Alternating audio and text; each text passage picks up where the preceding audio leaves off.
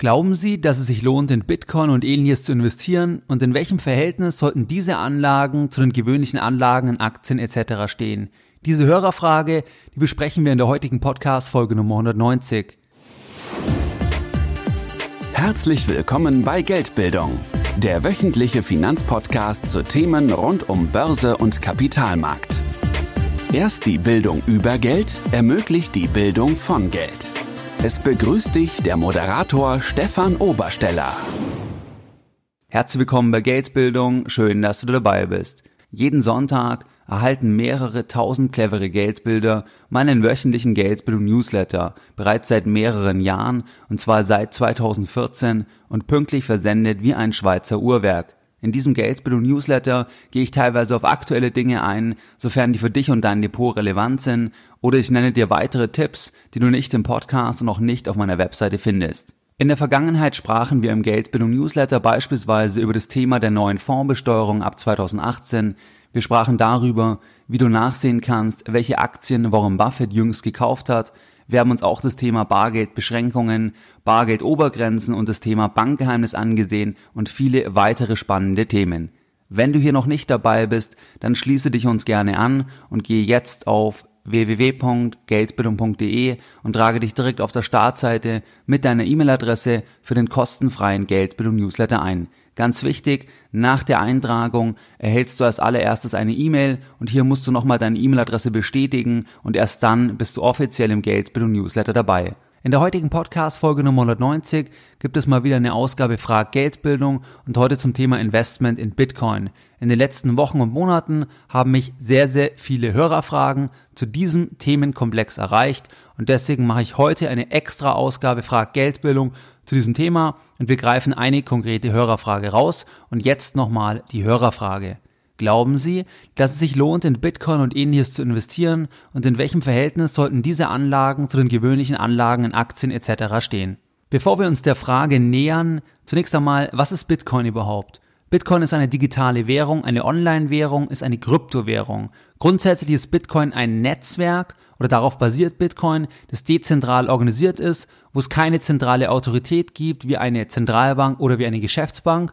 Und das Netzwerk als solches gehört niemandem, genauso wie auch das Internet ja niemandem gehört. Und wenn ich dir 1000 Euro überweisen möchte, dann brauche ich ein Bankkonto, du brauchst ein Bankkonto, wir bezahlen vielleicht beide Gebühren und die Bank ist unser Erfüllungsgehilfe für den Werteaustausch. Die Bank schaut dann, dass bei mir 1000 Euro weggehen vom Konto, bei dir plus 1000 Euro am Konto erscheinen und gegebenenfalls fallen auch noch Transaktionskosten an. Gut, bei Inlandstransaktionen jetzt nicht, aber beispielsweise, wenn die Transaktion ins Ausland geht. Bei Bitcoin ist es jetzt so, bei dem Netzwerk, dass es hier keine zentrale Autorität gibt und dass der Werteaustausch in Bitcoin entsprechend direkt zwischen den Teilnehmern stattfindet das, was die Bank übernimmt, die Funktion, dass die dann schaut, dass beim einen das Geld weggeht, bei der anderen Partei geht das Geld dann drauf. Das übernimmt hier letztlich bei Bitcoin die sogenannte Blockchain-Technologie, worauf Bitcoin basiert. Das heißt, hier wird jede Transaktion, die im Netzwerk getätigt wird, wird entsprechend gespeichert. Das heißt, ich sende dir einen Bitcoin und du erhältst den einen Bitcoin, diese Transaktion wird gespeichert und du kannst nicht sagen, dass du den Bitcoin nicht erhalten hast und ich kann nicht sagen, dass ich den Bitcoin nicht gesendet habe und diese Transaktion kann auch nicht storniert oder korrigiert werden. Das heißt, man kann rückwirkend auch die Transaktionen von Beginn an des Netzwerks entsprechend nachvollziehen. Bitcoin ist die größte Kryptowährung gemessen an der Marktkapitalisierung. Das heißt, die Marktkapitalisierung zum Zeitpunkt der Aufnahme der Podcast-Folge beträgt über 60 Milliarden Dollar. Die ergibt sich, indem du den Preis von einem Bitcoin multiplizierst entsprechend mit der Anzahl an Bitcoins. Zum Vergleich, das hört sich jetzt spektakulär an, die Marktkapitalisierung von Apple beträgt über 800 Milliarden Dollar. Das heißt, Bitcoin ist immer noch eine absolute Nischenwährung, so gesehen, ein absolutes Nischenthema. Es gibt mittlerweile über 900 weitere Kryptowährungen, wahrscheinlich sind es auch mittlerweile über 1000. Das heißt, Bitcoin ist nicht die einzigste Kryptowährung, aber Bitcoin ist die größte gemessen an der Marktkapitalisierung und sicherlich auch die populärste, weil wenn du jemandem fragst, der sich mit dem Thema Kryptowährungen beschäftigt, dann wird Bitcoin sicherlich mit an erster Stelle entsprechend genannt. Jede Kryptowährung verfolgt unterschiedliche Ziele, beispielsweise Ethereum, hier ist der Schwerpunkt Smart Contracts und so hat jede auch einen anderen Fokus. Bitcoin ist wie gesagt die größte mit über 60 Milliarden Marktkapitalisierung. In 2017 hat das Thema Kryptowährungen, auch das Thema Bitcoin enorm an Popularität gewonnen. Das ist natürlich insbesondere auf den stark gestiegenen Preis zurückzuführen.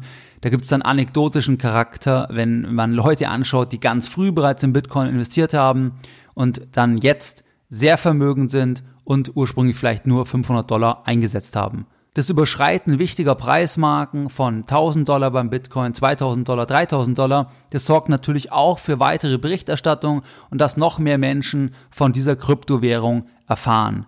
Grundsätzlich wird die ganze Thematik sehr, sehr emotional diskutiert. Das heißt, es gibt ganz starke Verfechter von Bitcoin und es gibt ganz starke Gegner von Bitcoin, die sagen, dass Bitcoin eigentlich gar keinen Wert hat, dass Bitcoin wieder verschwinden wird, mittelfristig, langfristig. Und dann gibt's halt das andere Lager, die glauben, dass Bitcoin der Durchbruch ist, die Befreiung vom Bankensystem. Und jetzt schauen wir uns einfach die Argumente von beiden Lagern an und überlegen uns dann später auch, inwieweit ein Investment in Bitcoin Sinn macht. Auf die anderen Kryptowährungen gehe ich heute nicht wirklich ein, aber wir spielen das am Beispiel von Bitcoin durch. Was sind die Argumente, die von Bitcoin-Verfechtern, von Bitcoin-Fans genannt werden? Die Argumente sind natürlich, dass Bitcoin als dezentrales System. Es ist nicht abschaltbar. Das heißt, es kann nicht einfach die Zentralbank sagen, ich schalte es ab. Genauso wie man ja auch das Internet nicht abschalten kann. Das heißt, es ist ein hoher Grad an Autonomie von einem anderen Zahlungssystem, von einem Bankensystem, von einem klassischen Bankensystem, wie wir es kennen. Dann ist Bitcoin nicht inflationierbar. Das heißt, in der DNA von Bitcoin gibt es eine Obergrenze von 21 Millionen Bitcoins und es kann auch nicht überschritten werden. Das ist natürlich gerade jetzt in 2017 sehr interessant, weil wenn du dir die klassischen Währungen anschaust, wie Euro oder Franken oder US-Dollar, dann kann ja diese Währung durch die Ausweitung der Geldmenge durch die jeweiligen Zentralbanken extrem ausgeweitet werden, extrem inflationiert werden und das Vertrauen sinkt natürlich in die klassischen Währungen und das ist auch das, wo Bitcoin dann natürlich profitieren kann mit dem Argument, dass es nicht inflationiert werden kann durch die Begrenzung auf 21 Millionen Bitcoins. Weitere Argumente pro Bitcoin sind von Bitcoin-Verfechtern, dass es hier keinen Bankrun geben kann, dass natürlich die Bankenskepsis groß ist, dass man hier keine Negativzinsen bezahlen kann, dann natürlich auch, dass die Transaktionskosten geringer sind, dass man überall hinsenden kann, entsprechend Bitcoins, egal wo die andere Person die andere Bitcoin-Adresse sitzt in dem Sinne, weil es ja nicht die gleiche Überlegung wie bei einer Bank. Wenn du jetzt ins Ausland überweist, dann fallen hohe Kosten an. Das hast du natürlich bei Bitcoin nicht. Du hast niemanden zwischen der Transaktion, der noch mitverdienen möchte in dem Umfang, wie wir es vom Bankensystem kennen, dass du halt noch Banken hast oder Zahlungsprovider, wo nochmal hohe Gebühren und Kosten anfallen. All diese Punkte, auch der, der Aspekt der Anonymität, das heißt, du hast eine Bitcoin-Adresse und hier steht nicht direkt dein Name drüber und zumindest ist es ein Stück weit anonymer, Bitcoin verglichen mit einem Bankkonto, wo ja das Finanzamt wirklich alle Abfragen einfach machen kann, gerade auch nach der letzten Lockerung des Bankgeheimnisses. Bitcoin ist zwar nicht vollkommen anonym, aber zumindest mehr anonym oder anonymer verglichen jetzt mit einem normalen Bankkonto. All diese Aspekte, die führen dann dazu, dass manche sagen, dass ein Kursziel von 20, 30, 50.000 Dollar je Bitcoin gerechtfertigt erscheint. Es gibt sogar in Einzelfällen manche Personen, die Kursziele von 500.000 Dollar und mehr verkünden. Ob das, wie gesagt, auch in deinem Sinne ist, ob dich das überzeugt, das musst du entscheiden. Hier möchte ich dir in dieser Podcast-Folge einige Argumente einfach mit auf den Weg geben. Das sind also die Argumente der Bitcoin-Verfechter. Die Argumentenliste, das nicht abschließen, gibt noch weitere Argumente, aber es sind einige wesentliche zentrale Argumente. Was sagen die Bitcoin-Gegner? Die Bitcoin-Gegner sagen, dass Bitcoin keinen Wert hat, weil Bitcoin einfach eine Spekulation ist, dass der, der Bitcoin kauft, hofft, dass ein anderer noch mehr für Bitcoin bezahlt, aber es gibt keinen inneren Wert aus Sicht der Bitcoin-Gegner bei Bitcoin. Dann sagen viele, dass Bitcoin natürlich die klassischen ähm, Zahlungssysteme oder das, ähm, die Leitwährung in dem Sinne nicht ersetzen kann, weil der Staat das nicht zulassen wird. Also Deutschland oder wird jetzt nicht sagen, dass Bitcoin das offizielle Zahlungsmittel ist, weil natürlich das immer auch Macht ist und der Staat wird auch die Macht über das ähm, Geldsystem nicht aus der Hand geben. Das heißt, auch hier gibt es die Gefahr, dass dann zum Beispiel durch regulatorische Eingriffe bei den Akzeptanzstellen versucht wird, einfach die Verbreitung ab einem gewissen Grad dann, dass man das versucht zu verhindern. Natürlich kann man Bitcoin nicht abschalten, man kann es nicht verbieten, weil es dezentral ist, aber zumindest kann man Einfluss von staatlicher Seite nehmen oder von regulatorischer Seite auf die Akzeptanzstellen beispielsweise. Dann gibt es auch noch Argumente von Bitcoin-Gegnern gegen Bitcoin, dass Bitcoin sich nicht eignet als Wertaufbewahrungsmittel, weil Bitcoin viel zu spekulativ ist, also viel zu volatil ist. Das heißt, wenn ich heute einen Bitcoin habe, der ist 3000 Dollar wert, dann kann der morgen noch 2000 wert sein oder 5000. Das heißt, Wertaufbewahrung heißt ja, dass ich den Wert konserviert haben möchte, dass ich auch weiß, dass ich dann damit immer noch in drei Monaten genau die Miete bezahlen kann oder ähnliches. Und bei Bitcoin aufgrund der Volatilität kann es halt sein, dass ich dann die Miete für ein halbes Jahr bezahlen kann auf einen Schlag oder für eine Woche. Also einfach die Volatilität ist sehr hoch. Dann hast du natürlich immer ein Wechselkursrisiko, weil solange nicht alle Seiten, also die Einnahmenseite und die Ausgabenseite in der gleichen Währung ist, also beides, wenn es beides nicht in Bitcoin ist, hast du immer ein Wechselkursrisiko, weil wenn dein Vermieter 1000 Euro Miete von dir möchte, dann musst du jeden Monat eine unterschiedliche Anzahl an Bitcoin aufwenden. Und du hast halt keine Sicherheit, weil es kann halt mehr oder weniger sein. Das sind einige wichtige Punkte, die Bitcoin-Gegner vortragen. Und dann gibt es natürlich noch viele Leute, die keiner Gruppe sich angeschlossen fühlen, die keine Meinung dazu haben. Aber grundsätzlich wird die Diskussion äußerst emotional geführt. Das heißt, teilweise bekriegen sich hier Leute wirklich halb ähm, wegen diesem Thema, weil sie entweder pro Bitcoin sind oder kontra Bitcoin oder weil sie vielleicht auch an eine andere Kryptowährung noch glauben, ist auch noch ein Argument von Bitcoin-Gegnern, dass es ja natürlich ähm, noch viele andere Kryptowährungen gibt und die Inflationierung zwar nicht vom Bitcoin selbst möglich ist, also es gibt nur 21 Millionen Bitcoins maximal am Ende dann, aber es kann ja sein, dass die Leute dann an andere, an eine andere Kryptowährung glauben. Das heißt, die Inflationierung kommt, wenn über die Anzahl an verschiedenen Kryptowährungen und nicht über die eine an sich. Wie entsteht jetzt der Preis von einem Bitcoin? Der Preis ist das Ergebnis von Angebot und Nachfrage. Und das Angebot ist limitiert natürlich, weil es nicht inflationiert werden kann über langfristig diese 21 Millionen Bitcoins hinaus. Was wirkt sich jetzt auf die Nachfrage aus? Also wenn die Nachfrage steigt, dann steigt natürlich auch der Preis. Die Nachfrage ist getrieben natürlich durch die Berichterstattung. Je mehr berichtet wird, desto mehr erfahren davon, desto mehr können auch potenziell kaufen. Durch die Bankenkritik, durch die Verunsicherung gegenüber dem Geldsystem, natürlich auch, weil man eine, einen Wert in der Technologie sieht auch natürlich, weil man fasziniert ist, sich unabhängig zu machen vom Bankensystem, weil dann zum Beispiel auch das Konto nicht einfach gesperrt werden kann. Das wäre auch noch ein Vorteil. Das Bitcoin-Konto kann nicht gesperrt werden, wie es bei einem klassischen Bankkonto natürlich der Fall sein kann. Dann natürlich auch die Nachfrage wird auch befeuert durch Spekulation auf steigende Kurse. Wenn etwas so extrem gestiegen ist wie Bitcoin, dann ist klar, dass manche darauf setzen, dass es noch weiter steigt und deswegen auch Nachfrage in dem Sinne stellen. Was ist jetzt der faire Wert von einem Bitcoin? Ist der faire Wert von einem Bitcoin 100 Dollar, 1000 Dollar, 5000 Dollar, 50.000 Dollar oder 0 Dollar? Der faire Wert von einem Bitcoin ist der Wert, der sich auf Basis von Angebot und Nachfrage durch die Einschätzung aller Marktteilnehmer ergibt. Das ist der faire Wert, weil Wert ist immer etwas Subjektives. Wenn du eine Immobilie hast auf dem Land, die eine bestimmte Person haben möchte, dann kann für diese eine Person der Wert eine Million sein und für eine andere Person null. Und Bitcoin, hier gibt es natürlich einen gewissen Handel und hier ist einfach der Wert genau der Betrag, den die Marktteilnehmer einfach der Sache zuschreiben. Und wenn die Marktteilnehmer in Summe an Bitcoin glauben, dann kann der Wert auch noch viel höher gehen. Und hier gibt es einen gewissen Belief-Feedback-Cycle. Das heißt, je mehr an Bitcoin glauben, desto mehr Akzeptanzstellen gibt es, desto mehr wird darüber berichtet, desto höher wird dann auch wieder der Preis und desto mehr glauben auch wieder daran. Das heißt, es gibt ja eine gewisse Verstärkung und meiner Meinung nach ist es extrem schwer abzusehen oder man kann nicht sagen, dass der Preis maximal auf 4000 geht, der wird wieder auf 1000 fallen, weil es eben von der Summe der Marktteilnehmer abhängt. Und ich glaube, das ist ein sehr, eine sehr multifaktorielle Sache wo es extrem schwierig ist, das vorherzusehen. Das heißt, wenn jemand sagt, ähm, er glaubt, dass Bitcoin 1000 Dollar wert ist oder 0 Dollar wert ist, ist schwierig, weil es entscheidet ja nicht die Person. Es ist eine Einzelmeinung. Am Ende entscheiden alle zusammen, auf Basis von, von dem, was sie glauben, was der Wert davon sein wird. Und der kann viel höher sein, der kann auch null sein. Und welche Argumente einen überzeugen, das, damit muss sich jeder selber dann entsprechend beschäftigen, womit wir jetzt auch zur Frage kommen des Hörers, ob Bitcoin als Investment geeignet ist.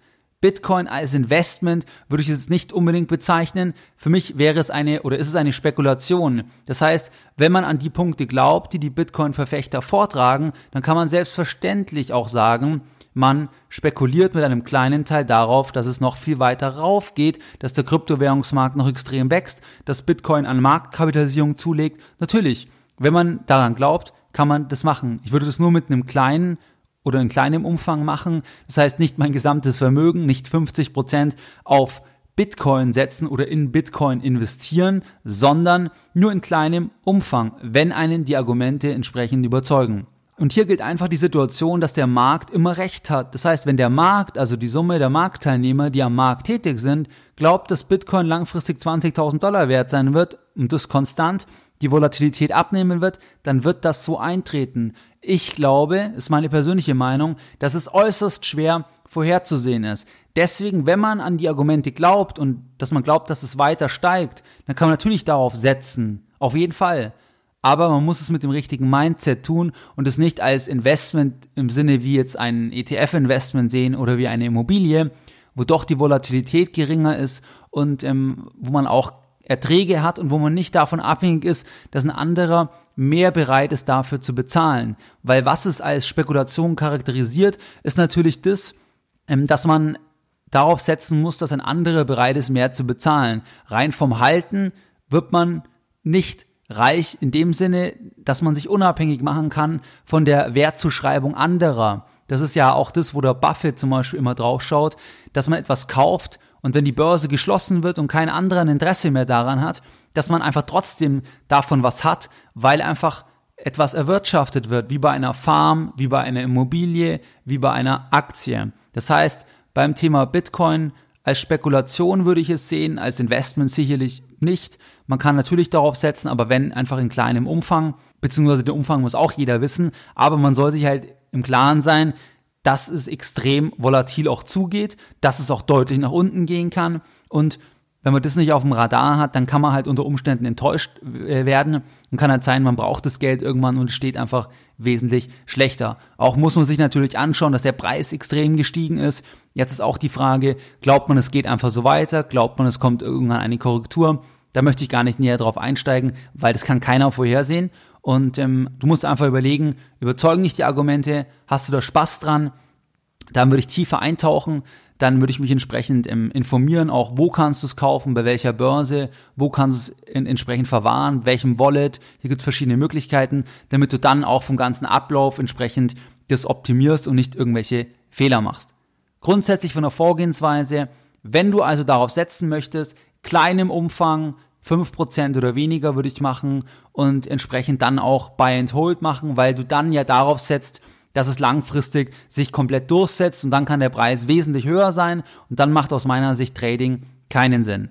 Es gibt beim Thema Kryptowährungen einige negative Begleiterscheinungen, weil natürlich der Preisanstieg, der enorme, der zieht sehr, sehr viele dubiose Anlagemodelle nach sich, auch dubiose Menschen nach sich. Das heißt, wenn du hier irgendwas in dem Bereich siehst, hörst, liest, bitte immer ganz genau anschauen, was ist es überhaupt, in was investierst du da überhaupt genau und ähm, ist es überhaupt realistisch? Ist es überhaupt möglich? Oder ist es ein Schneeballsystem? Weil es gibt hier sehr, sehr viele unseriöse Modelle. Aber das ist auch immer so, wenn etwas stark gestiegen ist, wenn etwas eine neue Technologie ist, wie hier die Blockchain-Technologie, dann begeistert es viele und dann zieht es auch natürlich Leute nach sich, die darauf einfach ein unseriöses Modell aufsetzen und davon profitieren möchten. Ich kann dir eine Informationsquelle noch empfehlen und zwar einen gewissen Nick Sabo heißt der. Ähm, da lese ich ganz gern Sachen von dem, habe auch ein ganz gutes Gespräch, was ich dir empfehlen kann, und zwar zwischen dem Tim Ferriss, dem Nick Sabo und dem Naval Ravikant.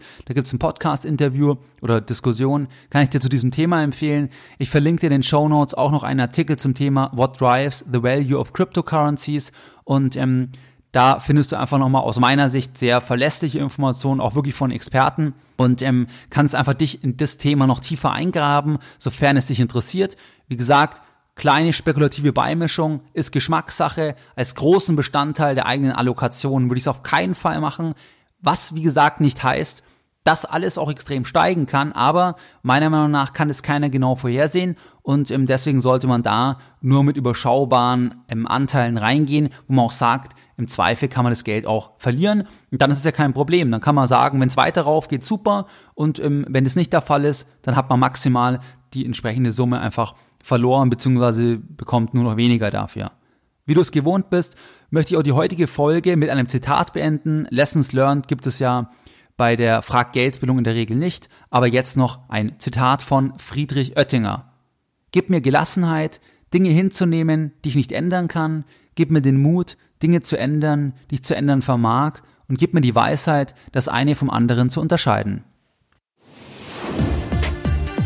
Mehr Informationen zu Themen rund um Börse und Kapitalmarkt findest du unter www.geldbildung.de. Und immer daran denken, Bildung hat die beste Rendite.